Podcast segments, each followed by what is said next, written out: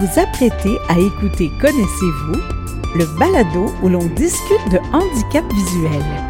Et voici Martin Chouinard. Bonjour et bienvenue à Connaissez-vous. Bonjour à tous et à toutes. Bonne semaine. On est déjà rendu presque à la fin du mois de janvier. Il reste quelques jours. Le mois de janvier euh, progresse, comme on dit. Hein. Moi, c'est dans les mois que, que je trouve qu'il passe moins vite, mais au final, depuis qu'on se rencontre à chaque semaine, ça passe quand même plus vite. Alors, on va voir le côté des choses, parce qu'après janvier vient février. Hein. Ça fait que février, on y est court, mais on ne sait jamais ce qu'il nous réserve. Moi, en tout cas, je vous réserve quatre émissions en février. Vous allez voir, 4, 11, 18, 25 février. Soyez au rendez-vous. Moi, je sais déjà qui va être là. Je ne vous le dis pas, c'est une surprise, mais vous allez voir qu'on va passer par toute une gamme, euh, ben, j'allais dire d'émotions. C'est sûr, c'est toujours une émotion de rencontrer euh, une nouvelle personne, mais je pense que les quatre invités mis ensemble vont nous amener dans plein de directions. Et je pense que c'est ça qui est intéressant quand on a une vue d'ensemble du projet, hein, dans son entièreté, mais de semaine en semaine, de mois en mois. Alors voilà. Aujourd'hui, j'ai décidé de vous parler de la fondation INCA parce que je trouve que depuis quelque temps, cette fondation-là regorge de toutes sortes euh, d'activités. Et je voulais savoir parmi vous, c'est une question que je vous lance comme ça, puis je vais vous donner euh, ensuite mon avis. Est-ce que vous avez déjà demandé les webinaires qui sont proposés de temps en temps? Bien, moi, la dernière fois, à ce jour qu'il y en a eu de présentés, je les ai demandés. Il y en avait quatre. Euh, il y en avait un sur Safari, il y en avait un aussi sur euh. Il y en avait un sur la, une bibliothèque de prêts numériques. Euh, et le dernier, c'était, c'était, c'était, euh, ah oui, sur les, euh, la, messagerie du iPhone. Et j'ai été vraiment extrêmement surpris, non seulement par la qualité de la production de ces webinaires-là, mais aussi, c'est très, très c'est fait de façon très concrète. Hein. On, entend euh, la personne qui utilise euh, son iPhone, qui utilise euh, VoiceOver, qui dit ah des fois oh je me suis trompé, on recommence, tu sais, qui va vraiment faire comme nous quand on le fait parce que hein, c'est pas toujours si évident que ça, malgré le fait que hein, c'est accessible, que ça nous parle on n'est pas dans le, dans le déni, on n'est pas dans, l'incertitude, puis dans le, le néant total, sans vouloir faire de jeu de mots plates sur le, sur le handicap visuel. Bref, il y a plein de choses qui se passent à Fondation INCA et il y a, euh, pour rester dans euh, l'accessibilité des téléphones et des applications, une loterie qui a été lancée récemment pour justement euh, euh, ramasser des sous pour des formations parce que on comprend que le téléphone intelligent et ses applications, c'est rendu quelque chose qui est difficile de se passer quand on ne voit pas. C'est quelque chose qui nous offre tellement d'opportunités, qui nous euh, permet tellement d'être plus autonome et de fonctionner sans toujours euh, devoir se fier sur quelqu'un d'autre. Bon, faut se fier sur notre téléphone, mais il y a tellement de voyants qui en ont des téléphones puis qui se servent de ces applications-là que hein, je ne vois pas pourquoi que nous, en tant que non-voyants, on ne pourrait pas faire la même chose. Donc, Fondation INCA est à la recherche de financement pour ça. Alors, ils ont lancé une loterie. Euh, donc, on achète des billets. Il y a 1200 billets seulement de disponibles au coût de 20 dollars. Là, le petit problème que j'ai réalisé euh, avant de commencer à vous en parler, c'est que là, moi, je suis abonné à l'infolettre de Fondation INCA. Je vous invite d'ailleurs à, vous abonner vous aussi à l'infolette. Vous allez comme ça rien manquer. Là, dans l'infolette, c'est sûr que ça nous dit de, de, cliquer sur le lien pour acheter des billets, mais je suis pas mal sûr que si vous communiquez avec Fondation INCA, ils vont pouvoir vous aider. Le numéro, bien sûr, 514-934-4622.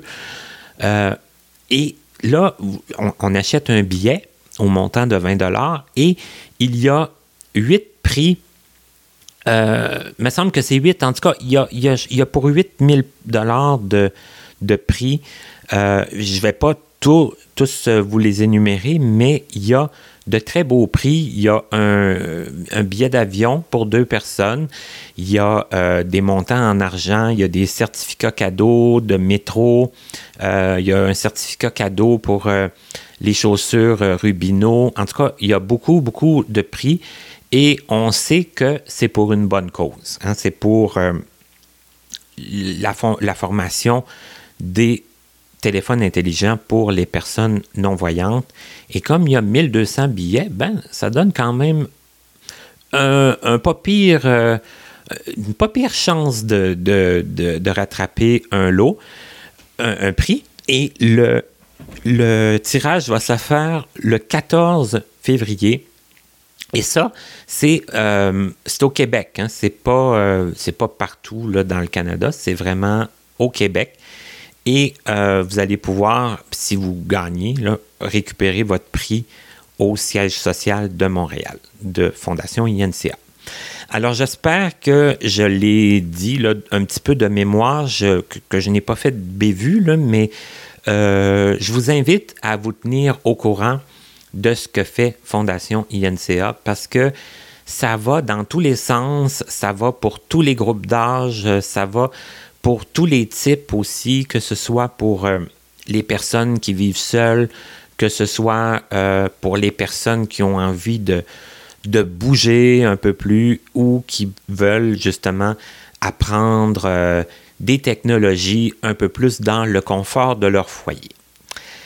Et mon invitée d'aujourd'hui, elle, ben, sans vouloir faire de, lien là, directement, mais elle a su cogner aux portes pour justement se trouver un emploi et même pour faire financer son poste euh, de travail, son salaire, comme on pourrait dire. Et vous allez voir, c'est une dame qui fonce, c'est une dame toujours à la recherche euh, de choses pour euh, se tenir occupée, se tenir active et pour contribuer au monde des non-voyants. Cette semaine, on s'entretient avec Lynn Paris. Je suis content parce qu'encore une fois, aujourd'hui, je vais découvrir une personne, une dame très gentille qui a accepté de participer au projet et, je suis sûr que euh, certains d'entre vous, vous la connaissez, mais ceux qui ne la connaissent pas, ben, vous allez la découvrir en même temps que moi. Elle s'appelle Lynn Paré. Tout d'abord, bonjour Lynn. Bonjour. Et merci, comme je le disais, d'accepter de, participer au projet parce que c'est grâce à des gens comme, comme toi hein, qui, qui, acceptent mhm. euh, de se prêter au jeu, qu'on peut euh, avoir un éventail de personnes aussi diversifiées sur euh, le projet Connaissez-vous. Alors, je, je, propose qu'on commence un peu, comme je le fais à chaque semaine, hein, par le début peut-être, hein, de nous dire un peu à quelle époque tu es né et à quel endroit. Ah, je suis née à Saint-Anne-de-Beaupré. OK. Oui. Et euh, moi, je suis née en, 59. Ah, d'accord. Oui. Et euh, je suis euh, d'une famille, je suis fille unique. Oh, OK. Oui. Et je suis la seule là, qui a eu un, problème visuel dans la famille. OK. Donc, on comprend que aussi euh, le handicap visuel était déjà là euh, à la naissance ou très, très jeune? Euh, disons que je suis née, oui. C'est, je suis née avec un syndrome de Rieger. Ah! R-I-E-G-E-R. Celui-là, je pense que- que c'est la première fois que je l'entends. Oui, ben, c'est assez rare. Et euh, ce syndrome-là, sa particularité, c'est qu'on développe euh, euh, une panoplie de problèmes visuels et un glaucome est prévisible à l'âge adulte. OK. Mais euh, tout dépend comment on, on est atteint aussi, parce que ça peut, il y a des gens qui peuvent euh, euh, avoir des problèmes cardiaques, avoir euh, euh, un retard là, de développement, là, pas marcher, pas parler, avoir une déficience intellectuelle. OK, c'est que ça peut moi, toucher bien d'autres choses, là, bien d'autres. Ah oui, oui, oui. Moi, j'ai été touchée au niveau visuel et par la, un petit peu plus tard, on a découvert que j'avais juste un rein. Ah oui, OK. Oui. Mais euh, à la naissance, on voyait qu'il se passait quelque chose, mais incapable de l'identifier. Mhm. Donc, euh, à bas âge, j'ai été euh, suivie par un ophtalmologiste, déjà là, à l'âge de- d'un an, un an et demi. Mais je voyais. Je voyais comme un voyant. OK. Autant que ça, là. Mhm. Et euh, j'ai continué comme ça. Puis, quand j'ai arrivé l'âge scolaire, je voyais pas au tableau. Mais Ah. c'était pas considéré comme un handicap visuel. Hmm. Parce, qu'il y a beaucoup d'enfants qui ont de la misère avec le tableau. Puis, euh, euh, moi, je voyais pas ça, mais j'étais capable de, de, de, de suivre. Et c'est avec euh, les années, euh, en troisième année, quatrième année, il a commencé à se former des cataractes, déjà. Et à l'âge de 10 ans, est arrivé un glaucome qui est arrivé beaucoup euh, Plus tôt d'une que- façon précoce. Ah oui, plus- oui, oui. Ah oui, ça, ça, ça a vraiment surpris euh, tout le monde parce que moi, je me suis couchée un soir, je voyais. Et le lendemain, je voyais plus. Aïe, aïe, aïe. OK. Ah oui, ça, ça, ça a été là euh, d'une façon drastique comme ça. C'est ça, ça a été virulent, là. Ah oui, oui. Et euh, c'est c'est là que j'ai commencé là, euh, mon périple de- d'hospitalisation. Parce qu'il a fallu euh, opérer. Quand on a pu identifier, on a opéré pour un glaucome. On a enlevé les cataractes. Mais euh, je réagissais pas à la médication. OK. Donc, mon glaucome, il était tout le temps, la, la haute tension oculaire montait et montait. Donc, c'était, moi, souvent, c'était du 30, 40, 50. Quand la, la normale est entre 6 et 18, c'était trop. C'est ça. fallait- il- il- le, le glaucome n'était pas contrôlé, puis euh, ça non, baissait on pas. avait de la misère à le, à le contrôler parce que j'ai une cornée très irrégulière. Ah, en avec plus. une tendance d'être sèche. Elle est, euh, elle est épaisse à des endroits et trop mince à d'autres endroits. Donc, ça compliquait beaucoup là, euh, euh, les traitements. C'est ça, c'est difficile d'avoir un traitement euh, conventionnel, étant donné que la cornée Oui. est aussi irrégulière. Oui, parce que souvent, les médicaments contre le glaucome, euh, ben, ça sèche la cornée. Ou si on donne de la cortisone pour la cornée, en, en gouttes ou en onguent, ben, c'est la pression de l'œil qui, qui, qui monte. fait qu'on est toujours comme dans, pris dans une espèce de spirale. C'est puis trouver c'est- la bonne combinaison, Des- c'est difficile. Donc, moi, il fallait agir.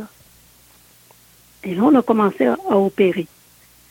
Euh, des trois, quatre fois par année.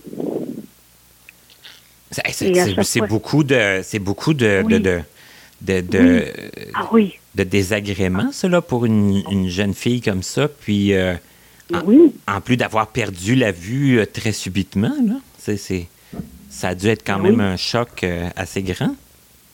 Ah, c'était assez, là, assez intense. Et euh, chaque fois qu'on opérait pour un glaucome, ben, mon champ visuel, lui, il, il rétrécissait. Parce que ce qui est, ce qui est perdu. Ne revient pas. non, c'est irréversible. Ça revient pas que ça, ça, rétrécissait. Puis là, euh, aussi, mais c'est sûr que commence à avoir un petit peu plus de misère à lire, commence un petit peu plus à avoir de misère à suivre à l'école. Euh, la confiance n'est pas la même. Euh, je vois, je vois pas, je vois, euh, je vois plus embrouillé, moins embrouillé. Donc, je pouvais pas me fier jour après jour sur cette vision-là. Donc, euh, tu as beaucoup de stress par rapport à ça. Et, oui, on, on, essaye quand même de continuer. On essaye de, de, de... Oui. Moi, à partir de la la quatrième, cinquième, sixième année, tout ça, euh, j'ai jamais terminé mes années scolaires. Euh, il fallait opérer, puis j'étais en convalescence. Donc, c'est ma mère qui me faisait l'école à, la maison. OK. Oui. J'ai appuyé des professeurs. Mais rendu au secondaire 1, après le secondaire 1, là, c'était trop. Euh, c'était trop compliqué fallait que je passe au mode là, vraiment là, pour pouvoir continuer mes études. Donc c'est là que j'ai été référée en réadaptation, puis pour une école aussi spécialisée pour apprendre le braille et pour vivre. Mais ça, ça a été difficile, cette, cette transition-là. Mais j'avais toujours, j'étais toujours aux prises avec mes mes opérations puis mes nombreuses convalescences. Ben ça, déjà ça en partant, c'est pas facilitant pour quoi que ce soit. Là. C'est comme toujours euh, hospitalisé, puis euh, opéré, puis là, les yeux, c'est assez... Euh, faut, faut rester tranquille après ça, là. Faut pas trop se... Oui. dans, dans mon histoire, je compte 55 hospitalisations. Ah, tabarouette, OK. ah oui, je n'avais pas le temps d'y vivre. Là. Je, subissais. C'est ça, hein? C'est comme une après l'autre. Et puis. Euh, oui. Et, c'était un bout de temps à l'hôpital, un bout de temps en convalescence. Oh, on est, on est mieux. Un autre bout de temps à l'école. Oh, ça va pas. On retourne à l'hôpital, on retourne en convalescence, on retourne à l'école. Alors, c'était tout le temps comme ça. Est-ce que malgré tout, euh, est-ce que tu, euh, comme au, début de l'école, est-ce que tu, euh, as-tu pu quand même aimer ça, l'école? Est-ce que tu... Oui. Oui? Oui, oui. Puis, je réussissais bien aussi, malgré tout ça. Ben, c'est le côté un petit peu encourageant de la chose, là, c'est que... Oui, oui.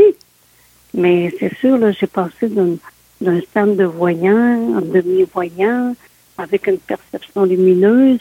J'ai perdu l'œil droit à l'âge de 15 ans. Dans, toute cette aventure-là, euh, l'œil droit a été enlevé trois ans plus tard. OK. Pour y mettre une, une prothèse. Mm-hmm. Et là, les hospitalisations continuaient et continuaient.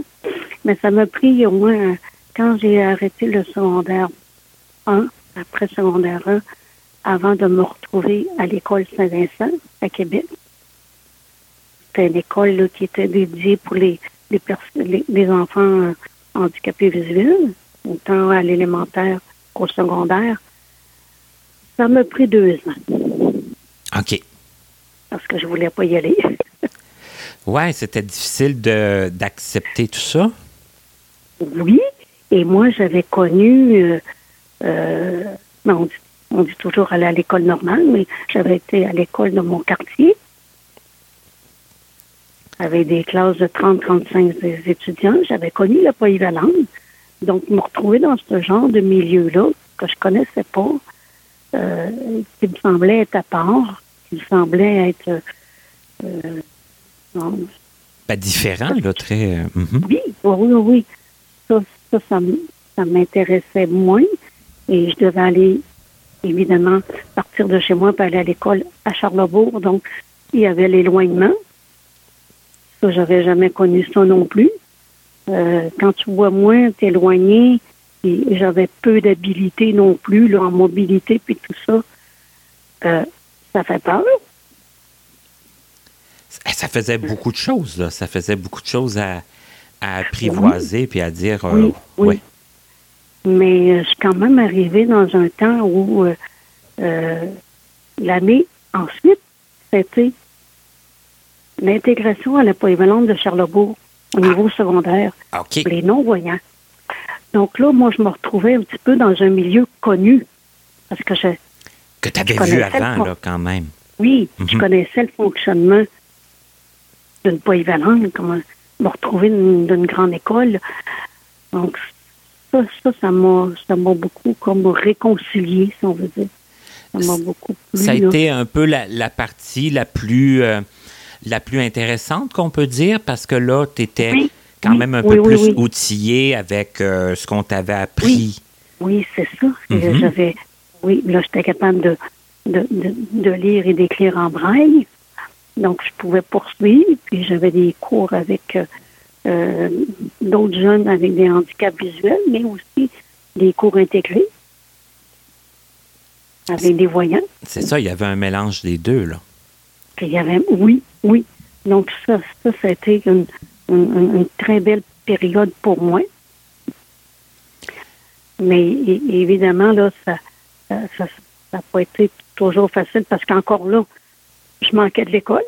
C'est ça, le- les, les, les, inter- les interventions se sont poursuivies. Là, ça s'est pas arrêté pour autant. oui, ça- là, ça- non, non, ça commençait à diminuer, mais euh, moi, chaque été, là, euh, je passais mes, je passais les étés euh, au CHUL. Ah, J'étais opérée, puis j'étais en convalescence, que c'était comme le CHUL était comme devenu là, ma colonie de vacances. ouais. C'était ça. faut le voir comme ça, mais c'est on s'entend que c'est plate. Oui. Ah oui. Ah oui. Et, euh, et évidemment, à travers tout ça, est arrivé l'épisode du Rhin, quand j'avais 17 ans, Ouais. Qui était euh, ça, on le savait même. On ne savait pas que j'avais juste un rein. C'est quand même spécial. Mhm. C'est- C'est un médicament que je prenais pour euh, faire baisser la, la pression de l'œil, euh, qu'on appelait Diamox, en comprimé, et que ça a des effets secondaires, euh, avec des infections urinaires ou des problèmes comme ça. Moi, ce que ça a donné, j'ai tiré le bon numéro, j'ai eu un calcul rénal qui était à l'entrée de, du rein gauche. Et là a commencé euh, des, des problèmes de santé. On ne savait pas c'était quoi. Mais quand je suis arrivée d'urgence à l'hôpital, ben là, je n'avais. Quand ils ont compris qu'est-ce qui se passait, je n'avais pour six heures à vivre. Aïe, aïe, aïe. Oh. Oui. Donc, on va tenter une dialyse. On ne sait pas si ça va fonctionner. Si ça fonctionne, tant mieux. Mais on va être obligé de, de faire de la dialyse après ça pendant deux, trois fois par semaine jusqu'à temps qu'il y ait une grève de rein. Ou si ça ne fonctionne pas, ben ça ne fonctionnera pas. Mais euh, disons que on donne 6 heures, 7 heures, 8 heures, puis ça sera fini. Ben là, c'est incroyablement euh, Ah oui. dramatique Mais- et, et court, là, comme délai. tu sais, on, Oui. on entend des Mais- fois des six mois, là, mais là, six heures. euh, Ah oui. on- Mais ça on a fonctionné. et une chance? Et ça a fonctionné euh, plus qu'ils pensaient. Parce que euh, ben, j'ai eu ma dialyse en en soirée. Puis au début de la nuit, on dit Bon, mais là, il y, a- un calcul rénal, il est placé là. On n'a pas besoin d'aller le chercher tout de suite, mais euh, t'as pas besoin non plus, tu n'auras pas besoin non plus de dialyse par après. Que l'intervention a été euh, annulée et on a juste enlevé la pierre au rein quelques jours plus tard. Et là, tu as toujours comme fonctionné avec seulement qu'un rein?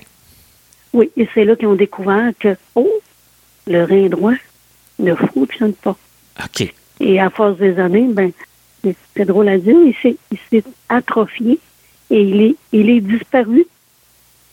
Le, le corps l'a comme éliminé? Oui, oui. C'est parce qu'il n'a jamais été enlevé, il m'a jamais causé de, de problème non plus, mais il s'est atrophié. Ah, c'est spécial quand même, hein? Le corps humain, ce Oui. que ça peut, euh, Oui. ce que ça peut faire. Oui. C'est sûr que j'ai toujours été suivie par la suite en néphrologie, mais jamais avec d'autres euh, épisodes là, euh, comme celle-là. OK. Bon, en Et tout sans médicaments, rien. Ben, Ah oui. c'est ça, parce que le corps peut vivre avec un rein. hein, on en a, on, on- on Oui, en a la preuve. Oui. Ah oui? Oui. Et là, euh, tu as quand même réussi à, à terminer tes études avec un, un plus, Oui, de, plus oui. d'années ou J'ai- plus de, de temps? J'ai fait un, un cours en informatique et j'ai fait aussi un cours en secrétariat. Les deux. OK. Parce que c'était oui. ça que tu, euh, que tu voulais faire dans, dans la vie? C'était comme un Ben, le, peu... secrétaire, le secrétariat m'intéressait. L'informatique, ben, c'est quelque chose qu'on qu'on avait proposé à des non-voyants. C'est c'est la première fois qu'on proposait ça. Mais c'était quand même assez récent, l'informatique, dans ce temps-là. C'était oui. pas ce qu'on connaît aujourd'hui. Et, et- et moi, ben, quand on me l'a proposé, j'ai eu comme une, un espèce de coup de foudre. Ah, ah. Ah oui, c'est ça. Oui. Et euh, de voir ce que ça pouvait tout euh, offrir comme possibilité. Puis, Oui. euh, Puis je trouvais que les deux combinés ensemble, ben, ça me donnait beaucoup plus de possibilités aussi. et ces deux cours-là, ça c'est. le- Tu disais l'informatique, c'était au- aux non-voyants, donc c'était une formation. Oui. À la polyvalente de Charlebourg, OK. c'est un professeur qui d'informatique qui enseignait aux voyants, mais que euh, on a lancé l'idée, pourquoi pas que les non-voyants pourraient aussi devenir euh, euh, apprendre euh, opérateur en informatique, la programmation et tout ça. Ah, la Et- programmation même. Oui, et ça a fonctionné. On était deux étudiants au début. OK. Et ensuite, ben, d'autres se sont intéressés aussi. Là. Mais c'est vraiment les deux premiers là, à, à la polyvalence de Charlebourg là, qui. Vous avez été comme les deux piliers, là, puis suite à ça, il y Oui. en a d'autres qui ont compris que ça Oui. se faisait, puis que ça pouvait être intéressant, puis qui se sont euh, joints eux autres aussi, mais euh, Oui. tu étais dans les premières. Là. Oui. Et moi, mais comme il m'arrive toujours des choses qui n'arrivent pas aux autres, c'est que quand je suis sortie de l'école, un an après, euh, moi j'avais deux ophtalmologistes qui me suivaient et celui qui, était spécialisé en maladie de cornée. Il dit, je pense qu'on ça pour si j'irais gratter ta cornée, là, puis enlever là, tous les résidus qui ont été laissés par les cataractes et tout ça, et ça pourrait peut-être éclaircir ta vision. On ne sait pas qu'est-ce que ça va. Mais il dit, ça vaut à peine d'essayer. OK. Ah oui, on essaie. Et mon Dieu, quand, après l'intervention, quand il a enlevé mon, mon pansement, euh, je voyais le médecin. Ah, OK. Ah oui, ah oui, je l'ai vu clairement.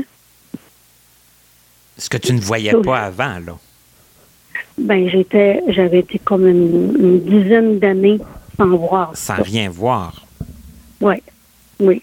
Mais aussi clairement que ça. euh, et euh, C'est un peu comme, je vois ça comme un retour un peu de d'ascenseur. Ah oui. hein. Tu t'étais couché un Oui. soir en voyant, le lendemain, tu ne voyais plus.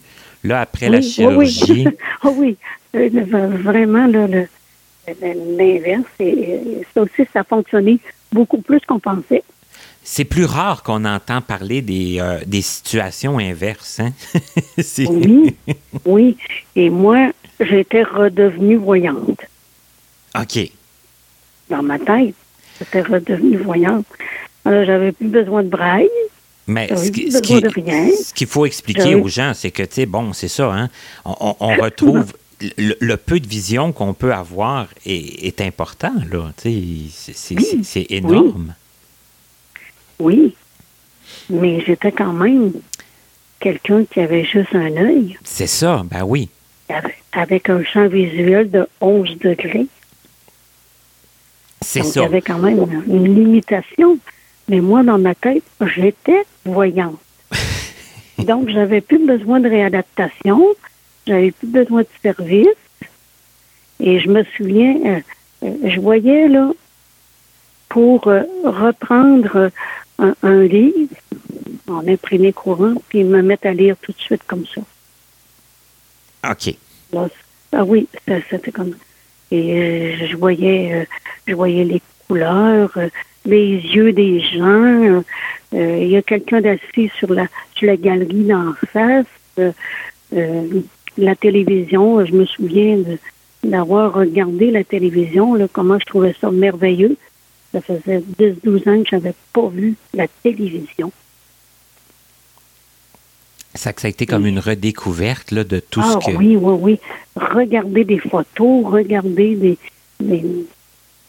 des, choses comme ça. J'avais téléphoné, dans le temps, c'était Centre Louis Hébert, pour leur dire je vois ben, ça se peut pas. Euh, euh, je vous le dis, je vois. Je suis capable de lire. C'est ça qui m'ont donné un rendez-vous et euh, eux aussi ont été surpris. C'est sûr. Parce qu'ils ne m'avaient pas connu comme ça. mais mais c'était difficile de me faire comprendre que j'avais encore un problème visuel et qu'il fallait que, bon, que que je bénéficie de cette vision-là, mais que je continue là, les euh, apprentissages que j'avais. C'est ça, tu en avais gagné, mais oui, ça oui, tu avais encore besoin de, d'adaptation puis de, oui. de soutien euh, visuel. Alors là, oui, alors là, j'ai essayé toutes sortes de choses. J'ai, fait du théâtre, j'ai fait du mime, j'ai fait euh, Oh, j'ai dû aller à la, natation, j'ai fait, j'ai fait beaucoup de choses. Je, devrais, je devrais aller au travail, dans le fond. Je devrais aller travailler. Et ça, ça a été un petit peu plus, plus long. Mais il euh, fallait commencer par le commencement. Euh, si tu vas travailler, il faut que tu sois capable de te rendre toute seule. Il faut que tu sois capable. Ah, première étape. De faire comme ça. Donc, Donc, j'ai, suivi un cours en mobilité et on s'est aperçu que, ça c'était drôle par exemple, qu'au niveau du braille, euh, je l'avais perdu. Oh, à ce point-là. Euh, ah oui, quand, on m'a évalué pour savoir où tu en es, euh, l'intervenant m'avait passé un cahier pour lire. Puis je faisais la lecture, puis le lendemain, il me passait le cahier de la lecture, puis après cinq jours, il dit, je ne sais pas, Lynn, dit, en tout cas, je ne sais pas si tu as beaucoup d'imagination ou si tu t'en rends compte, mais il dit, je t'ai passé exactement le même article les cinq jours d'affilée, puis tu me racontais cinq histoires différentes. fait que je pense que on va être obligé de recommencer. Ah. j'ai recommencé à étudier le, le, comme, comme au tout début.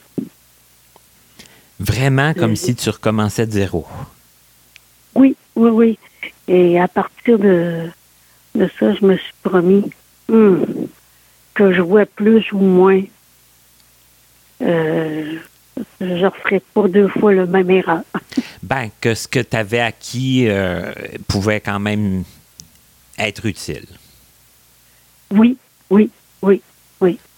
Et, évidemment, après, je suis allée euh, euh, à l'INCO où il y avait quelqu'un là pour en main-d'œuvre. Ah oui.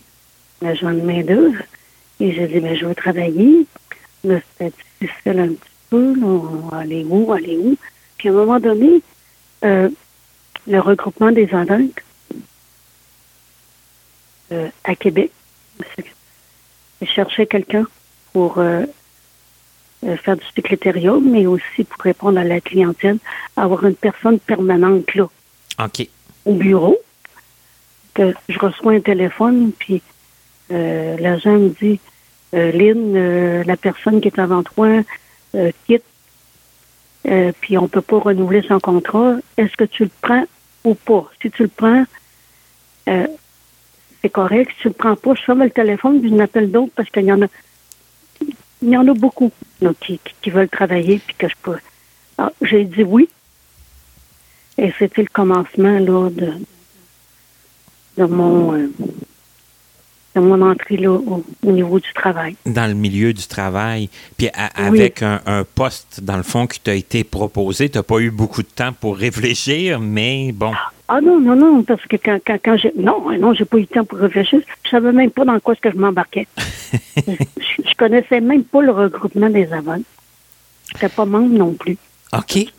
Euh, eux autres, ils t'avaient vraiment recruté par le service de main-d'œuvre de l'INCA? Oui, oui, oui, oui.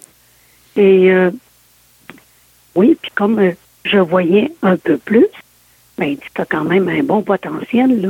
Ben, c'est des atouts quand même de. Oui, parce que je pouvais autant communiquer avec la clientèle au niveau du braille, au niveau là, de la télévisionneuse, puis les, les futurs ordinaires. C'est ça, ben oui. Oui, que c'était, c'était un avantage. Et euh, je suis arrivée, suis arrivée là, j'ai, été un an pour continuer encore sur un autre programme un peu au regroupement. Et là, je suis sortie de là. Mais ça s'est bien passé? Ça a été... Euh, oui, oui, oui, oui, très bien. Ah oui, j'ai ah oui, j'aimais ça. Je travaillais. Je travaillais à Québec, mais je restais toujours à Saint-Anne-de-Beaupré, donc euh, je voyageais. Oh, quand même, hein? Mm-hmm. Et j'adorais ça. J'adorais ça. Et à un moment donné, quand que mes, mes contrats ont été finis au regroupement, je me suis dit, bon, mais je devrais... Euh, je vais aller travailler au CLSC à Saint-Anne.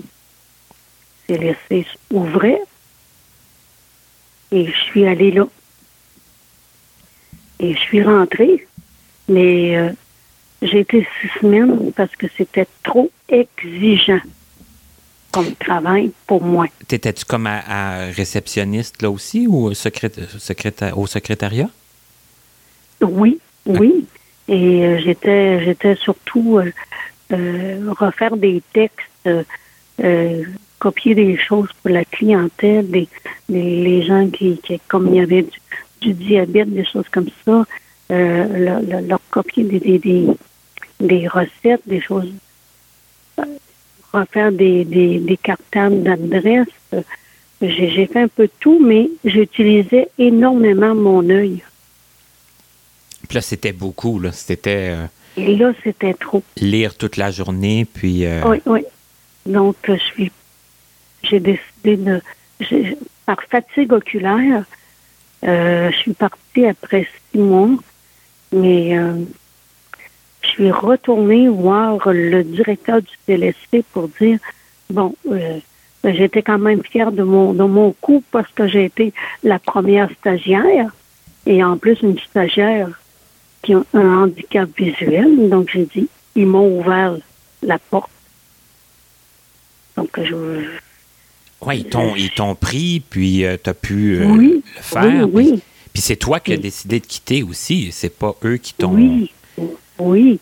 Et je trouvais aussi pour euh, l'intégration des personnes handicapées visuelles que c'était, aussi une, bonne chose. Là. Un bel avancé, là. Mhm. Oui, mais je me dis peut-être qu'il y en arrivera une deuxième, puis moi, c'est juste à cause au niveau, c'était trop exigeant visuellement mais quelqu'un d'autre pourrait aussi faire l'affaire de donner la chance à d'autres aussi handicapés de, s'intégrer dans, dans ce milieu.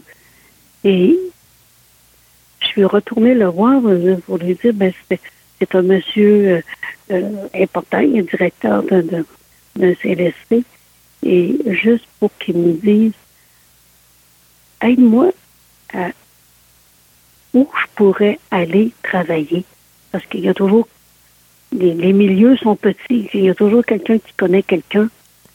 OK, qui On te- a qui t'aiguille un peu sur des possibilités de.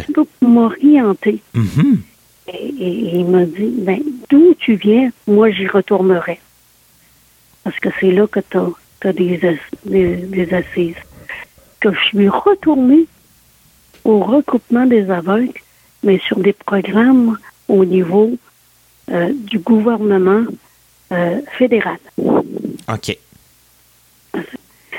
Mais le, à l'époque, le regroupement des aveugles était, il était locataire de ce qu'on appelait François Charon dans le temps. Donc, François Charon. OK. Et le centre Louis Hébert, déficience visuelle, était déménagé au centre François Charon, l'LJ, qui sont toujours là, oui, qui était locataire. Et là, je me disais, comment ça se fait que centre Louis Hébert, un centre où on offre des services à une clientèle non-voyante, qu'on est incapable de communiquer dans leurs médias, dans le, en braille avec eux, parce qu'il n'y a personne. Ah ah. Mhm. Ça n'a quasiment pas de bon sens. Ils n'ont pas d'autres ressources. Alors là, j'ai commencé à. J'allais voir mes amis euh, en réadaptation parce que moi, j'ai. J'ai j'ai toujours été cliente. Moi, moi j'ai. Quand Centre Weber a ouvert, moi, je suis arrivée comme cliente. OK. Donc, j'allais voir les intervenants. Je leur disais, ben oui, c'est vrai qu'on en avait besoin parce qu'il y avait quand même déjà des personnes avec des handicaps visuels qui travaillaient là. Même pour nous, Mhm. on en aurait besoin. Qu'est-ce qu'il faut faire? Ben là, on dit, bon, va porter ton CV, puis commence. Là, je suis allée porter mon CV. À, me proposer. Tu sais, ben là, faire de la, de la transcription braille. À tous les semaines. Pendant neuf mois de temps. Que tu es allé ou que tu t'es Oui, manifesté? oui j'y- j'y allais ou je téléphonais. Mais il y a des fois, il, y a des, il y a des semaines, je me disais, Hey, je commence à être gênée. Oui, c'est vrai, je commençais à être gênée, puis je me disais, ben, si je le fais pas, quelqu'un d'autre va le faire. Parce que du monde intelligent, il y en a partout. C'est Ils peuvent ça. avoir la même idée que moi. Oui, puis il fallait Bon. être persévérant. Ben oui. Oui. Fait que je téléphonais, je téléphonais jusqu'au jour où j'étais où j'ai parlé à quelqu'un du euh, conseil de direction et, et lui, je lui ai dit ben, trouvez que c'est une bonne idée. Ben, si vous trouvez que c'est une bonne idée, mais c'est quoi votre réel problème? C'est ça. Pourquoi vous le faites pas? Ben, même à cette époque-là, c'était on n'a pas l'argent. Ah ah. Ah, OK. J'ai dit, si je te trouve l'argent, est-ce que tu me reçois en entrevue? Est-ce que euh, est-ce que tu écoutes mon ce que j'ai à te proposer? Bon, j'étais capable de faire ça. Oh oui. OK. Fait que je suis partie le lendemain, je suis allée à Travail Québec sans rendez-vous. Et je suis sortie de là avec une subvention. Hey, quand même, hein? C'est pas aujourd'hui Oui. que ça arriverait, ça, là. là. Oui. Et le lendemain, je téléphone au centre Weber. J'ai dit Bon, mais euh, je vais avoir un rendez-vous parce que l'argent, je l'ai dans les mains. ah oui? Ah, OK. Fait que je, je suis allée et euh, j'ai proposé mon projet, faire de la transcription braille au centre Weber. Et ça a commencé comme ça? Ça a comme. Et- dans le, le lendemain, t'as et créé ton propre poste avec ta, Oui. la subvention? Oui, elle dit le lendemain, elle dit, elle dit, je vais t'appeler pour savoir si. Et, et le lendemain, j'ai eu un, un téléphone qui me disait, oui, on te prend pour six mois. OK. OK. Mais moi, je me disais, six mois, aïe, un coup rentré, là, Je ressors plus. ben c'est ça, ils se débarrasseront pas de moi de même, tout ça. Aussi facile. Fait que je suis arrivée là. en janvier, euh, en janvier 91. Oui. Je suis arrivée parce que j'étais engagée en, à l'automne 90, mais là, il faut, avoir un, un, endroit. Oui, il faut faire toute la mise en place, là, ben oui. là, c'est sûr que c'était beaucoup plus cette préparation-là et moi aussi me préparer, réviser mon bref, réviser mes affaires. et euh, je suis arrivée là, j'étais prête. Et euh, six mois après, ben, on va renouveler six mois. Et après six mois, ben, euh, euh, tu peux avoir une prolongation de six mois. Et après un an et demi, ils se sont aperçus que c'est vrai, hein, on avait besoin. Ah, ah oui. ils ont vu la nécessité de. Oui. Et que là, je suis. Mais j'ai pas vu tout de suite un poste. Euh, je travaillais pour, Louis Hébert, mais c'était la, fondation du Centre Louis Hébert qui euh, assumait, là, au point de vue le financier, mon salaire, tout ça. OK. Parce que il y a des jours qui étaient certains qui avaient besoin, puis il y a des jours qui étaient moins certains. Uh Ce que l'argent peut faire dire, hein, des fois. Oui, ah oui, que ça, ça, a été des années là où j'ai continué, puis euh, j'écrivais tout ce que je faisais pour prouver là, euh, que oui, euh, mon poste a sa raison d'être. Et quand et, ce qui a été un petit peu ma planche de salut dans le temps, c'est quand euh, euh, on a fusionné. OK. Quand le Centre Louis Hébert a fusionné avec euh, trois autres centres de réadaptation, qu'on est devenu l'Institut de réadaptation en déficience visuelle, en, déficience physique, IRDPQ. Mm Fait que là, j'ai eu mon accréditation syndical, mais je n'avais pas encore mon poste. Uh Il n'était pas sûr. ça, ça, a duré jusqu'à... J'ai eu mon poste à, l'hiver 1999. Euh, ah, quand même, hein? Il faut être euh, patient. Oui, oui j'ai eu mon poste et quand j'étais sur des sur des, euh, des projets de développement d'emploi, je travaillais cinq jours, mais là, ils m'ont coupé deux jours. OK. Là, j'ai été coupé deux jours parce qu'il fallait faire des restrictions budgétaires, tout ça. Ils ont dit, ben, ça va être facile à avoir deux jours plus tard. Ah, je ne l'ai jamais eu. Je l'ai jamais eu, par exemple. Ah. Mais ça fait rien, j'avais quand même une, sécurité d'emploi. Oui, ce qui est quand même pas rien. J'avais un travail que j'aimais, avec euh, dans un milieu que j'aimais aussi avec les gens les, gens avec, avec qui là, je voulais travailler, c'est comme si j'avais été fait aussi sur mesure pour ce travail-là. Ah, ah. Et ça, ah c'est loin d'être tout le monde qui peut se vanter de ça, là? Oui. Donc, mon, mon cours de secrétariat d'informatique m'a servi. Ben oui. Parce que moi, quand j'ai commencé à faire de la transcription braille, j'étais à la dactylo braille. ça, les gens oublient ça, là, des fois. Parce que euh, mon, patron, mon, patron, ben, moi, je travaille pour une compagnie de transcription braille à Longueuil, puis mon patron aussi a commencé avec la, la dactylo, là. oui, oui. Euh, quand, quand, on se trompe, là. Il faut recommencer la page. Mm. Ah, oui. Ah oui, ça, c'est quelque chose. Et, et après, on a tombé avec euh, il y a eu le Versabrail. Oui, ça aussi, j'ai connu ça. Oui, bon, on travaillait avec ça. Et après, on a tombé avec l'ordinateur, mais c'était, oh mon Dieu, c'était Work Perfect dans le temps, puis DOS. oui. Là, on recule loin.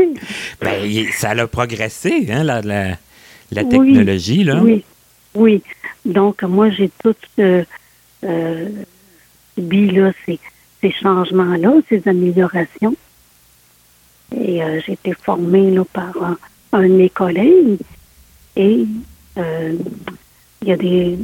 Ben, c'est ça, là, il y a, il y a, Gérard Cécile qui est venu m'aider de point par point. Oui, justement. Hein? oui, ouais, Gérard qui est venu euh, pour finaliser ma formation. Et il y a eu aussi Pierre Ferland. Ah ben oui. De, de l'INLB, Pierre aussi qui est venu. Donc, pour faire le bout qu'on ne pouvait pas faire à Québec. Donc, ils sont venus sur place. Ça que tu as été bien, euh, bien épaulé, là, bien. Euh, Oui, ah oui, ah oui, oui, oui, ah oui, j'étais bien, euh, euh, bien encadré, puis euh, ça, ça a toujours été facile aussi. Et on a continué comme ça jusqu'en 2015, OK. où est arrivé le CIUS. Oui. Et moi, j'ai écopé là-dedans. Ah, ça, c'est ça, c'est plate, par exemple. ouais, euh, M. Monsieur Barrette, là, euh, on a coupé mon poste à, à- à cette époque-là. Carrément. Oui. Euh, j'ai su, là, fin avril euh, 2015, dans, dans un mois qui part définitivement, Oh. il n'y aura plus de transcription braille ici. De toute façon, on n'en a pas besoin. Bon.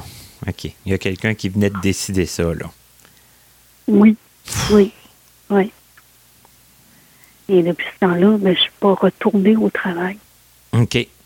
Parce que là, j'avais. Ben, c'est que ce qui était difficile pour moi, euh, c'était. Je pouvais pas aller tasser quelqu'un d'autre avec un titre de technicienne en braille. J'étais la seule. C'est ça, hein? C'est, ça, ça, ça court pas les rues, là. Et j'avais pas d'autre diplôme. Si je n'avais eu un autre, j'aurais pu, mais je n'avais pas un autre. Mais à un moment donné, j'ai, j'ai eu un, un regret, mais je me suis dit, mon, mon Méline, avec euh, euh, tout ce que tu as eu, les problèmes de santé, tout ça, ben, tu as fait de ton mieux. C'est vrai. C'est ça. C'est ça qu'il faut se dire. Fait que je pouvais pas. Puis euh, euh, prendre un, un- un autre poste à l'intérieur, ben c'était puis le modifier, c'était compliqué parce que il y a toujours une question de syndicat. Ah, ah. C'est comme si j'allais voler une, job d'un autre. Qu'ils ont dit, à moins, mais si on t'offre un, un- un travail de transcription braille ailleurs dans la province, si tu dis non, on va couper ton salaire parce que moi, j'avais une- j'ai une sécurité de travail. Et c'est eux qui ont coupé mon poste. Ah. Donc, ils me paient quand même. Est-ce qu'ils t'ont offert quelque chose ailleurs? Ben, m'offrir quelque chose. Non, mais il fallait que je fasse attention, m'offrir quelque chose ailleurs. Parce que si euh, l'IRDPQ m'avait offert quelque chose, puis je dis oui, en sachant que peut-être que je suis même pas capable de remplir toutes les exigences. Et là, c'est. Là, ils me disent, ils, ils pouvaient me dire de m'en aller, ouais, ça aurait, t'aurais pu Mais- être. Mais je perdais mon salaire. C'est ça. T'aurais pu être, euh, être Oui. perdante, là. Mhm. Mais tu peux aller travailler n'importe où ailleurs, sauf la fonction publique. Mais c'est que quand on voit pas, c'est difficile d'aller travailler euh, à beaucoup de places. Là, comme, euh, je sais pas, moi, chez McDonald's, là, ça, ça a peut-être été, un petit peu compliqué Ben, pour c'est moi. ça. ça. Il y a beaucoup de places qu'on met un X dessus en Oui. partant, là. Mais oui, oui, oui. Et là, on me, et, et même mon emploi, en tout cas, on, on m'a exigé là, de, de, de, de, de faire un, un, genre de, de, Qu'est-ce que tu peux faire d'autre? Ouais. Puis à la fin, on dit, mais ça, c'est trop compliqué pour toi, ça, c'est trop compliqué pour toi, puis ça, c'est trop compliqué pour toi. Et quand un employeur qui te dit, ah, ben, si on la met dans un autre poste, dis-moi pas qu'on va être obligé d'adapter un, autre- un poste de travail encore, on l'a déjà fait. Mais oui,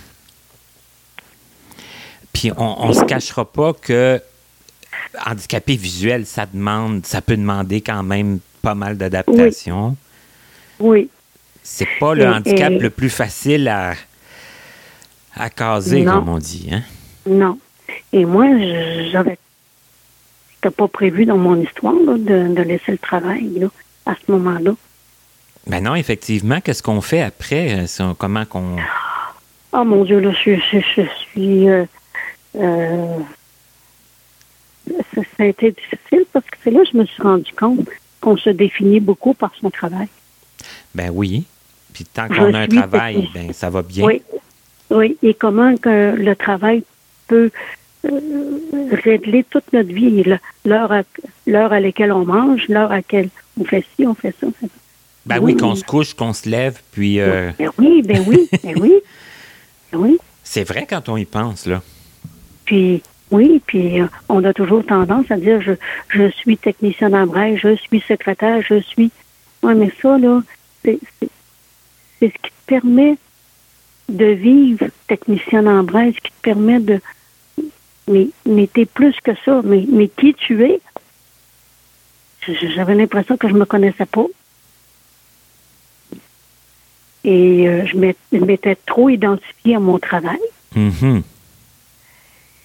Et je vivais dans ma vie une période difficile parce que j'ai été pendant sept ans et demi une aidante naturelle OK. pour ma mère avec une maladie d'Alzheimer. Donc moi, tout m'est retombé sur les épaules. Euh, je suis toute seule. J'ai- Je ne pas, je peux pas avoir de l'aide d'un frère et d'une sœur. Ben non, enfant unique. Non, oui, c'est ça. Et ma mère est, est décédée en 2014. Et euh, je, je comptais, je comptais un petit peu sur mon travail pour relancer un ma vie, parce que c'est c'est le seul milieu qui qui avait pas bougé pendant toutes ces années-là, qui avait été solide. Ouais. Puis malgré que euh, j'ai j'ai aidé beaucoup à ma mère, que j'étais là, puis je suis occupée de tous les dossiers inimaginables, ben, les, les intervenants, mes collègues de travail, euh, m'ont énormément aidé pendant cette période-là OK.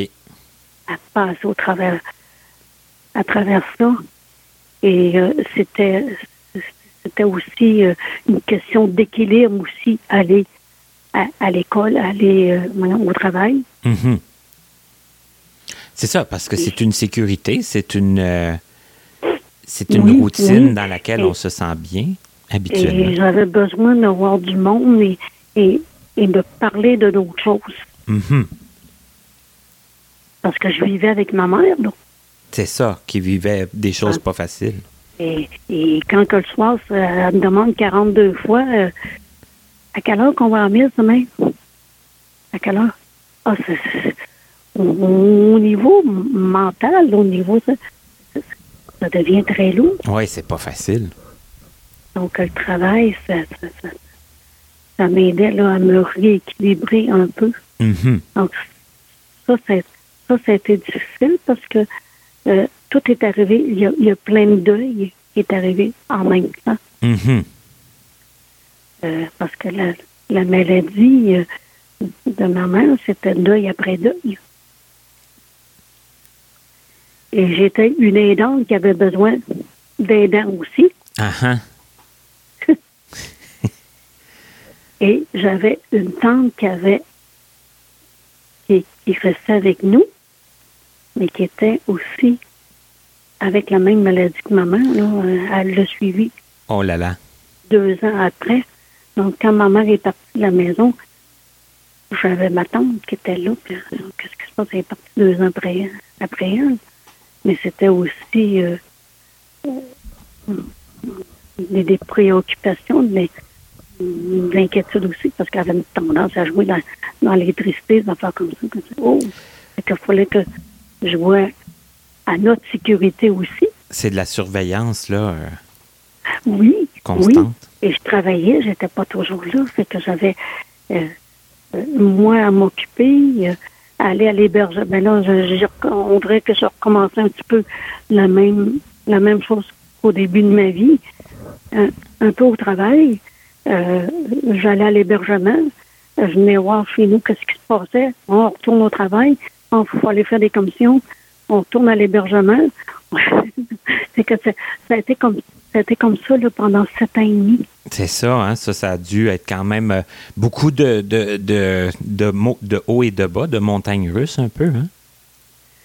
Oui, oui, mais j'ai appris énormément pendant ce sept ans et demi-là. C'est ça, on apprend de ces choses-là, de ces épreuves-là. Oui, oui. On apprend euh, qui sont qui sont les personnes qui nous entourent. Est-ce qu'on peut vraiment compter sur eux? Et, euh, j'ai appris ça. Mm-hmm. Et j'ai appris aussi, euh, je me dis, il faut se retrouver en mille morceaux pour savoir de quoi est-ce qu'on est fait et de quoi est-ce qu'on est capable? Et, et, après, qu'est-ce que tu euh, qu'est-ce que as fait pour, euh, pour, euh, pour t'occuper, pour te, te, retrouver un peu dans ta avec ta, ta, personnalité? Oh, je, là, je, voulais, je voulais retourner le marché du travail. Mm-hmm. Je suis allée, allée dans des voyons, les centres là, pour comment on appelle, il y a des agents là, pour remplacer. Mais quand on est assis devant quelqu'un puis on nous dit Tu es capable de travailler, toi? Ben, j'ai dit oui. Le nombre d'années que j'ai travaillé, c'est quasiment 30 ans. Mais c'est difficile parce que ils, ont besoin qu'on leur prouve des choses. Ils ont besoin. Et il y a des choses que j'ai j'ai pas voulu faire, là. Oui. Ça, j'ai laissé faire pour le, le, marché du travail. Peut-être que je ne sais pas si quelqu'un m'offrirait quelque chose. C'est ce que euh, j'ai du temps et, et j'irai peut-être deux jours, trois jours. C'est sûr. Mais euh, j'ai été une longue période là, à pas savoir quoi faire. OK. Ah oui, ça, c'était long. C'était long. Ou euh, de temps en temps à retourner à l'Institut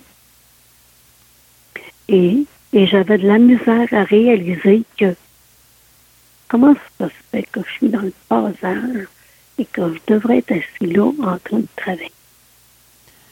Ouais, le, le ah oui, c'était ah oui. pas évident de, de, non, de s'imaginer ailleurs que, qu'en train de travailler. Non. Alors, je, évidemment, avec une, période intense comme ça, ben, j'ai eu des petits problèmes de santé. Puis que j'ai dit, ben, je vais m'occuper de moi. Je me suis occupée de moi. Euh, j'ai appris à m'occuper de moi. Et, c'est euh, une autre chose qui n'est pas si facile, ça. Non, non, non. J'avais une maison à m'occuper. Ça, ça aussi, là, j'ai dû apprendre. Mm-hmm. Parce que j'ai pas vraiment le physique de l'emploi, ben, c'est, plus, c'est plus compliqué, mettons, là. Eh oui, mais oui, mais oui. Quand, quand, il, y a, quand il y a un dégât d'eau dans, au sous-sol, il faut, réagir, il faut faire quelque chose. Ben oui, tout de ben, suite. Euh, j'ai appris euh, des choses que je ne savais même pas. Comment, comment on coupe l'eau d'une maison. Ah, ça peut être utile. Puis, euh, euh, avoir quelqu'un pour, pour déblayer pour la neige, avoir quelqu'un aussi, s'occuper de, bien des choses. Tout l'entretien, toutes les réparations, que ce soit mineur ou, ou plus majeur. Oui, oui, oui. Puis, trouver un locataire parce que une grosse maison avec un loyer. Donc, quand, quand ma tante est partie, tout refaire le, le loyer puis trouver un locataire. Oh, ça, c'est quelque chose. Que ça a été toutes des. Oui, qui ne se fait pas en claquant des doigts, là. Non, et puis, est-ce que tu t'es impliqué dans, dans, dans, des associations? Est-ce que tu... Euh, non, non, Non? non, je me suis pas impliquée euh, dans ça. Euh, j'ai- quand même une ouverture, quand même, là, pour ça. Mhm. Mais c'est comme si je savais pas quoi faire. C'est drôle à dire, là. T'as pas encore trouvé vraiment ta... Non, non, non. Mais je sais que j'ai j'ai une utilité. Je sais que j'ai encore à donner. Ça, Ben je oui. le sais. Mhm. Oui. Puis évidemment, quand est arrivée la pandémie, oh. Donc, je me suis. euh, j'ai fait un peu comme tout le monde. Je me suis confinée. Ben oui, on n'a pas eu le choix. Non, mais non. Mais au niveau visuel, c'est pas, c'est pas évident. Mais aussi, il faut que je pense que j'ai juste un rein. Donc, il fallait pas que je me mette à risque. C'est ça, hein? Faut pas... Il fallait encore plus euh, Non. minimiser les chances de... Non, parce que j'ai- j'ai j'ai quand même eu une belle vie, même avec un rein. Ça va bien. Mais euh, attraper la COVID, là, moi, euh, euh, que ça serait pas très, très long, là. Non, c'est ça. hein. Ben, tous les virus, là, j'imagine que c'est à oui, éviter. oui, oui, oui, je suis plus vulnérable à ce, ce niveau-là. Donc, euh, j'ai été encore Mais- doublement Ouais, euh, prudent. confinée. Mhm. Oui, oui, oui. Oui, disons que je, je n'ai mis un petit peu plus qu'on m'en m'en demandait de, de faire, je pense. Ouais, ce qui facilitait pas, j'imagine, là, le côté... euh, ben, le côté social, là, qui était pas mal absent chez tout le monde, là. Euh, Oui, Toi Oui. puis moi, on s'est on s'est contacté par le, le- par le, les réseaux sociaux, par Facebook. Est-ce Oui. que c'est quelque chose que t'aimes, ça, le- continuer à faire de l'informatique? euh, oui, oui, Mhm. oui. Ça, c'est. Puis, euh, quand je suis. Je suis. euh, J'ai j'ai été plus active euh, à la période où ma mère était malade, puis après, surtout quand, quand j'ai été. Euh, euh, ben, perdu mon emploi, là, ça m'a aidé à garder le contact. oui. Mhm. Oui, avec les. Avec les autres, avec les amis, avec le- l'entourage, puis tout ça? Oui, oui. Mhm. Oui, oui. Ça, ça m'a, ça m'a aidé à, à garder le contact avec, avec eux. Et, Mais- et écouter certaines entrevues de Connaissez-vous aussi? Oui. Oui, oui aussi. Oui, oui. ben, découvrir des gens et redécouvrir aussi des gens qu'on connaît. Parce que c'est ça, on, on apprend quand même des choses très importantes aujourd'hui. hein. Bien savoir se, se définir, se, se connaître en tant que personne, hein, et, et ce, pas juste par, par rapport à notre travail. hein. On, on- on est plus qu'un travail. Et s'il n'y a plus de travail, bien, on continue quand même d'exister, on continue d'être euh, d'être bien en vie. hein. Ça fait que ça, c'est c'est quelque chose d'important, hein, de s'occuper de Oui. soi aussi, je pense. Hein, que il y a beaucoup de gens Ben qui oublient ça. c'est que les, les années que j'ai travaillé, euh, j'avais aussi euh, euh, de la sensibilisation à la déficience visuelle. On recevait des étudiants en médecine une fois par mois. OK. C'est une équipe multidisciplinaire. Et on leur faisait connaître le milieu euh, de la déficience visuelle. L'importance d'être euh, de référer des des gens. Puis euh, moi j'intervenais surtout là, c'est c'est- bien de voir des spécialistes qui, qui racontent euh, qu'est-ce qu'une personne va chercher comme service. Mais moi, c'était beaucoup plus par rapport à mon vécu. C'est ça. Est-ce que les gens vivent Oui, eux- eux-mêmes en tant qu'individus là, dans, dans toutes les sphères de leur vie? Là? oui. Et euh, aussi, comme j'avais, j'ai été très souvent à l'hôpital, donc euh, je venais toucher leur milieu à eux, leur milieu de travail. Donc, comment euh, on peut pas tout savoir, on peut pas tout enseigner non plus dans le seul avant-midi, mais juste savoir comment comment aborder une personne non-voyante. Ça fait toute la différence, là, quand on est bien, euh, bien abordé. Et, déjà, l'importance de dire, bon, mais on existe, la déficience visuelle, si vous, si médicalement, vous ne pouvez pas faire quelque chose, vous pouvez les référer ici et les encourager à venir pour améliorer leur qualité de vie. Oui, et on sait que les améliorations, c'est toujours euh, quelque chose qui peut être très... Euh, oui, oui. Ça peut avoir une grosse différence, un gros impact. Et pour faire le lien avec tantôt, je leur disais, vous savez, une personne handicapée visuelle, là, c'est des hommes et des femmes. Il n'y a pas une troisième sorte d'humain sur la Terre. Effectivement. Donc, on vit la même chose.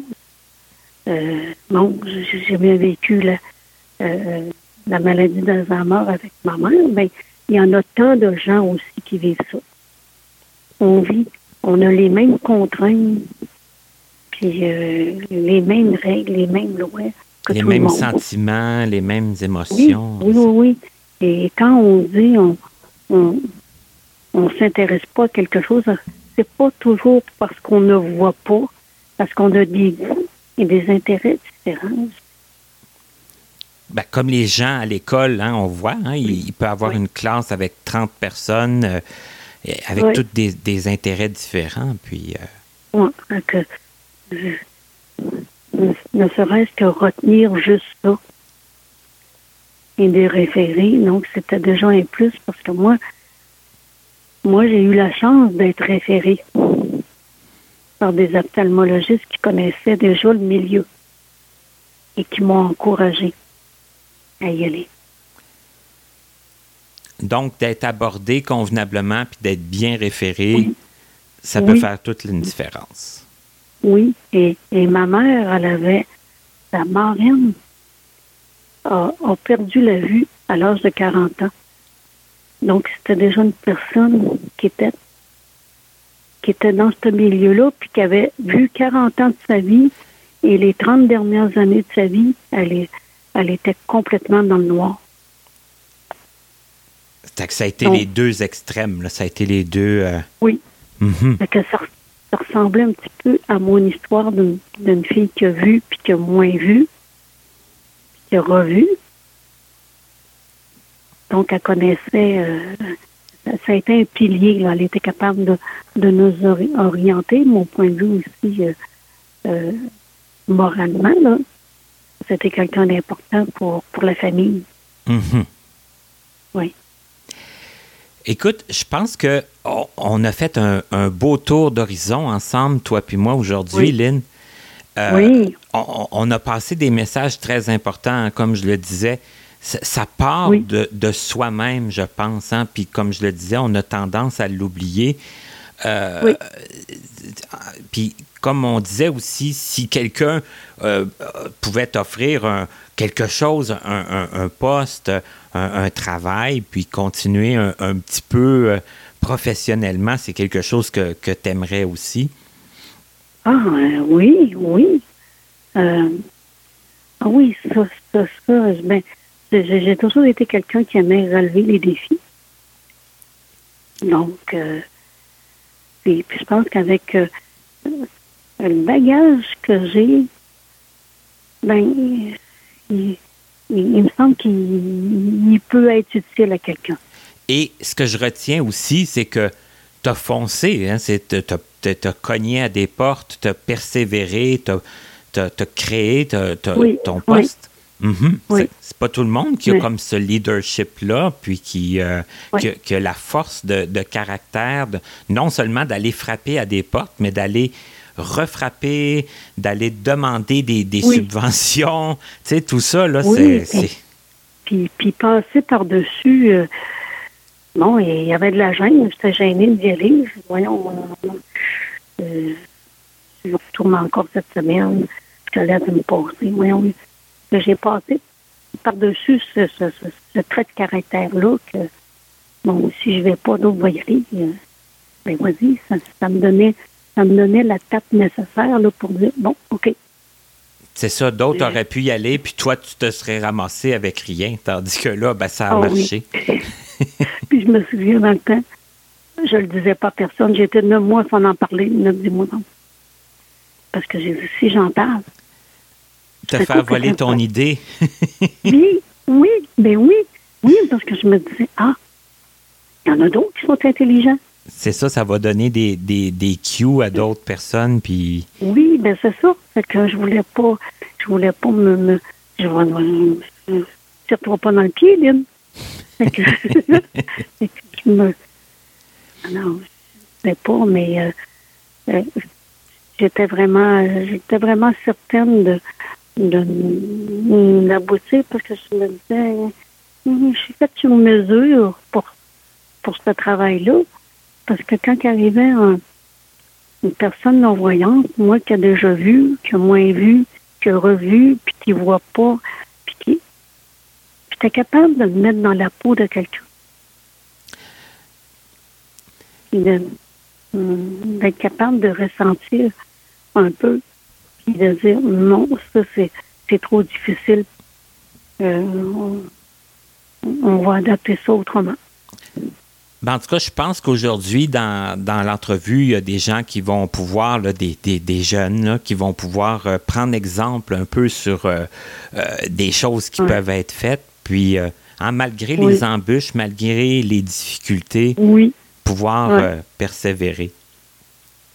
oui, Ben, je- oui. je, te, mais, euh, je te mais remercie. j'ai quand même eu une belle vie, moi. Oui. Mais j'avais une base solide. Oui, c'est Euh, important. Mais c'est ça qui t'a donné la force hein, de, de, Oui. de foncer. Donc, Mhm. Oui. Donc, mes parents étaient là.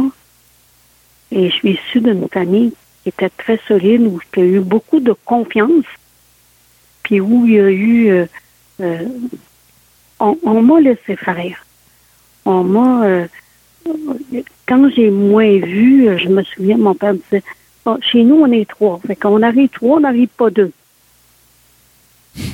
Qu'ils n'ont jamais été gênés de m'emmener, de me présenter.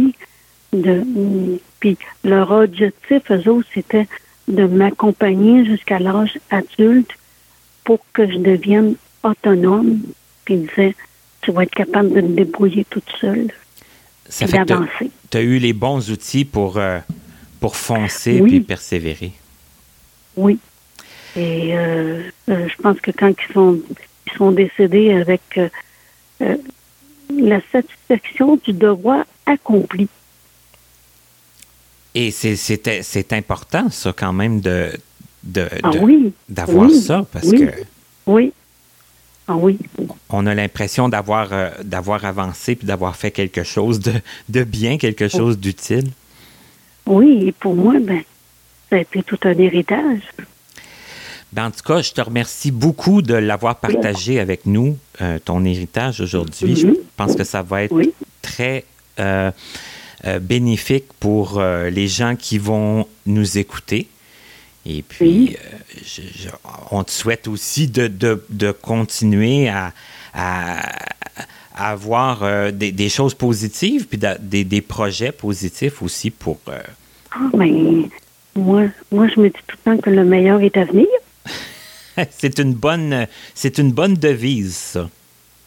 Puis, euh, parfois, ben, je me suis fait souvent taquiner parce que quand on vient de Saint-Anne-de-Beaupré, on demande est-ce qu'il y a encore des miracles à Saint-Anne? Ah, ouais, ouais, ouais. des miracles? Et moi, je disais, je ne sais pas, mais une fille de Saint-Anne, c'est capable de faire des miracles. Hey, J'adore ça.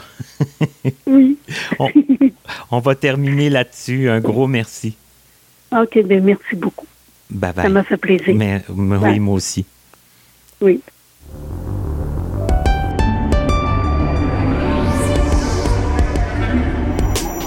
C'était Connaissez-vous avec Martin Chouinard.